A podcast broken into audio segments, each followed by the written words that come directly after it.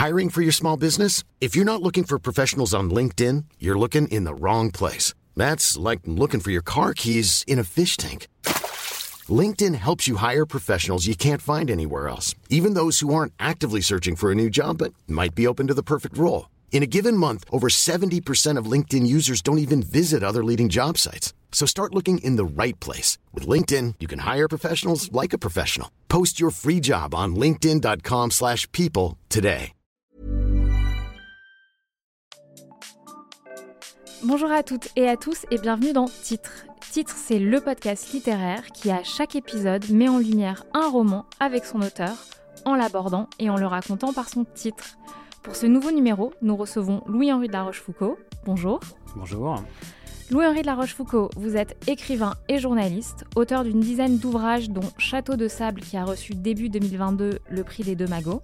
Nous vous recevons aujourd'hui pour votre roman Les petits farceurs, publié aux éditions Robert Laffont, ouvrage qui, au moment où l'on se parle, est en lice pour le prix interallié. Merci beaucoup d'être avec nous.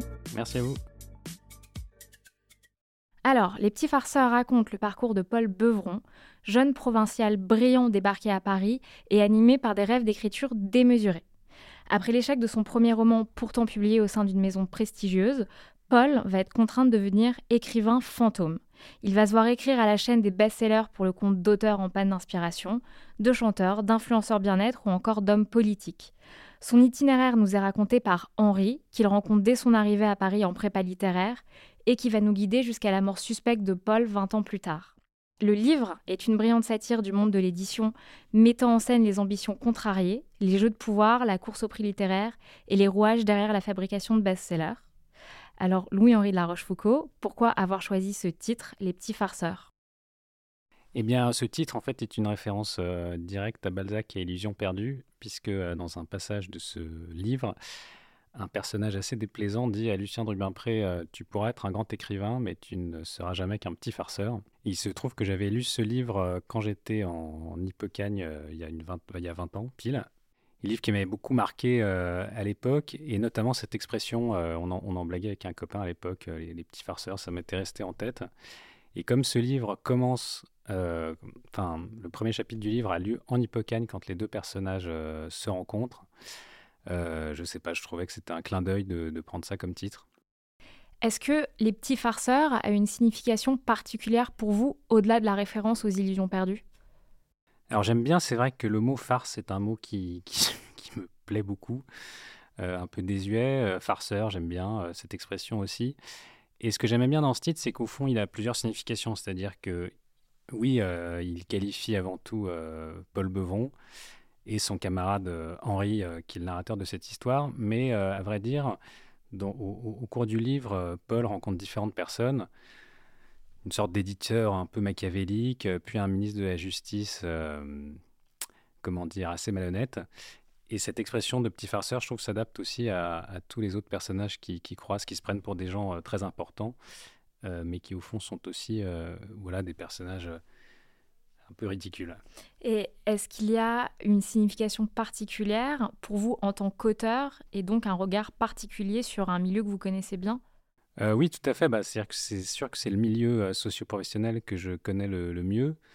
Euh, et donc celui dont je connais le mieux le, voilà, le, les aspects pittoresques et comment dire à la fois dans, les arrières-cuisines, mais comment dire dans un truc un, peu drôlatique quand vous dites satire, c'est peut-être un poil euh, excessif parce que disons que c'est une peinture où je, me moque voilà, de certains euh, caractères, mais euh, c'est pas non plus au, lance-flamme. Quoi. dire je, ne suis pas Léon Blois. Ça, c'est, fait quand même avec, oui, avec une certaine tendresse en même temps pour ce milieu que, que, que, j'aime quand même malgré, malgré ces, ces choses trappes. Est-ce que vous pouvez euh, nous parler un peu plus en détail des petits farceurs du roman et qu'est-ce que le titre raconte des personnages? Alors les petits farceurs sont au nombre de deux, donc il y a Paul Beuvron euh, qui est un, jeune, euh, un jeune homme qui vient de Grenoble, comme Stendhal deux siècles avant lui, et qui est un, type qui est resté un peu fixé dans une vision un peu 19e romantique de la littérature. et l'autre personnage, Henri, lui est un, quelqu'un qui a de moins grandes ambitions littéraires et qui va finir plutôt lui en journaliste, mais plus en observateur de la destinée de son camarade.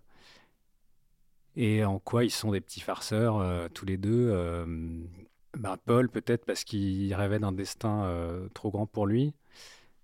Et Henri parce que lui est un personnage un peu goguenard qui aime bien qui aime bien rire de ce qu'il observe de la société.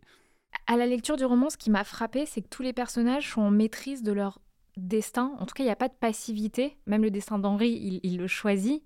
Est-ce que c'était une volonté de votre part que tous les personnages soient quelque part des petits farceurs au-delà des deux personnages principaux? Oui, c'est vrai qu'il y a un côté un peu euh, peinture de, caractère où c'est vrai que chacun peut-être correspond. Euh, il y a un peu des archétypes. Alors j'espère que ce n'est pas des caricatures, mais plus des, des caractères. Je fais une différence entre les deux.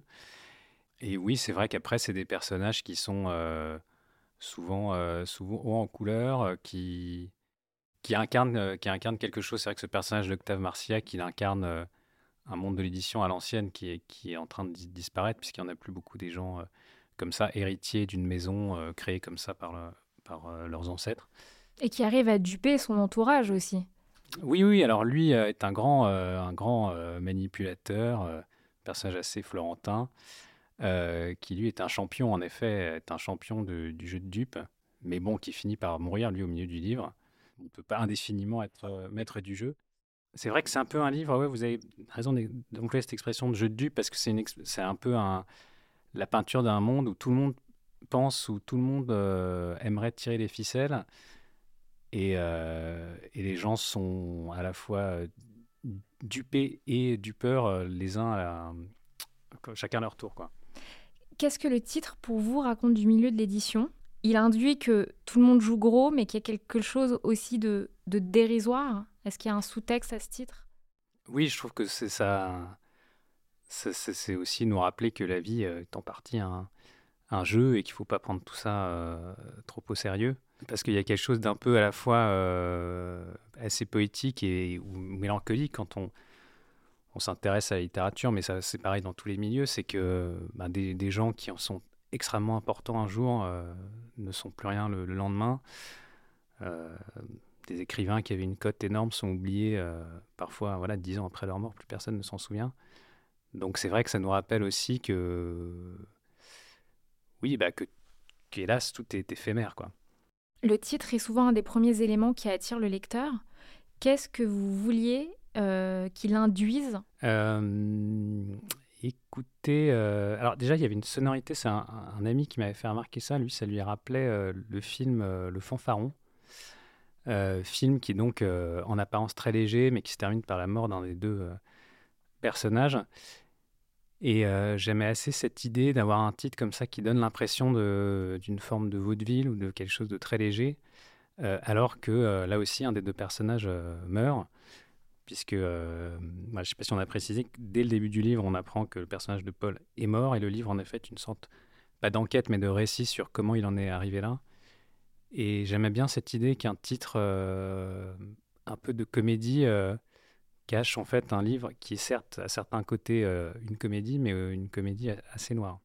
Est-ce que vous avez envisagé un autre titre pour le roman? Absolument. Absolument. En fait, pendant un an, j'ai travaillé sur ce livre sous le titre Une brillante carrière, euh, qui était le titre que James Joyce avait donné à une pièce de théâtre qui n'a jamais existé. Et j'aimais bien ce titre euh, aussi, une, brillante carrière, pour parler de quelqu'un qui, qui est un peu tout raté et qui en fait finit par se tuer. Et mon éditrice m'a dit que c'était un très mauvais titre. Elle m'a dit que c'était un titre trop. Euh, elle trouvait qu'il y avait un côté cassant et qui, qui n'aimait pas ce titre.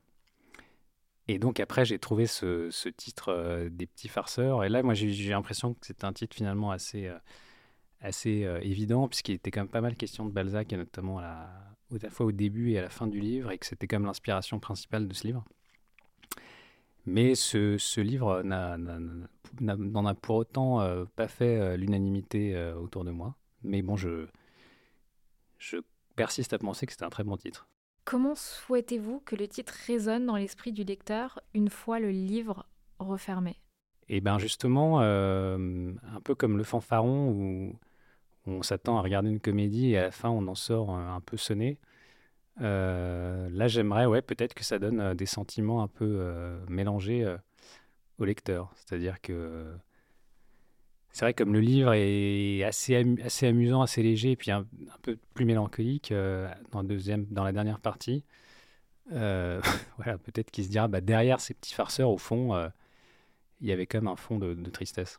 Et est-ce que le titre traduit quelque chose de votre état d'esprit au moment de l'écriture? Oui, au, moment de mon existence en général, je pense. oui, oui, euh, je, sans doute que ce titre correspond à, ma personnalité la plus profonde. Et est-ce que vous avez eu des réactions de lecteurs concernant le titre?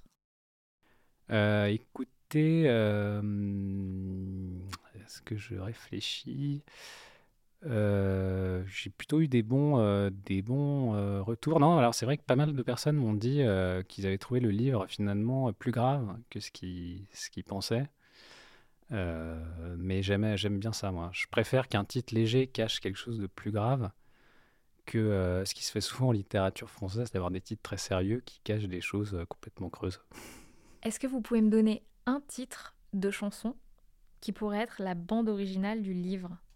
Alors là, je sais pas, il y a un, morceau euh, que j'ai pas mal écouté récemment qui est Pavane pour une infante euh, défunte euh, de Ravel. Et voilà, j'aime bien, je sais pas, là aussi, Pavane pour une infante défunte, il y a quelque chose de léger et en même temps de, de grave puisque l'infante est défunte. Donc voilà, je conseillerais ce morceau-là aujourd'hui. Et enfin, pour finir, est-ce que vous pouvez me donner un titre d'ouvrage qui vous a marqué? Euh, un titre d'ouvrage qui m'a marqué. Euh, Illusion perdue. De Balzac. Merci beaucoup, Louis-Henri de la Rochefoucauld, d'avoir été avec nous aujourd'hui. Merci à vous. Je rappelle que votre livre Les petits farceurs est publié aux éditions Robert Laffont. Et merci à toutes et à tous de nous avoir écoutés.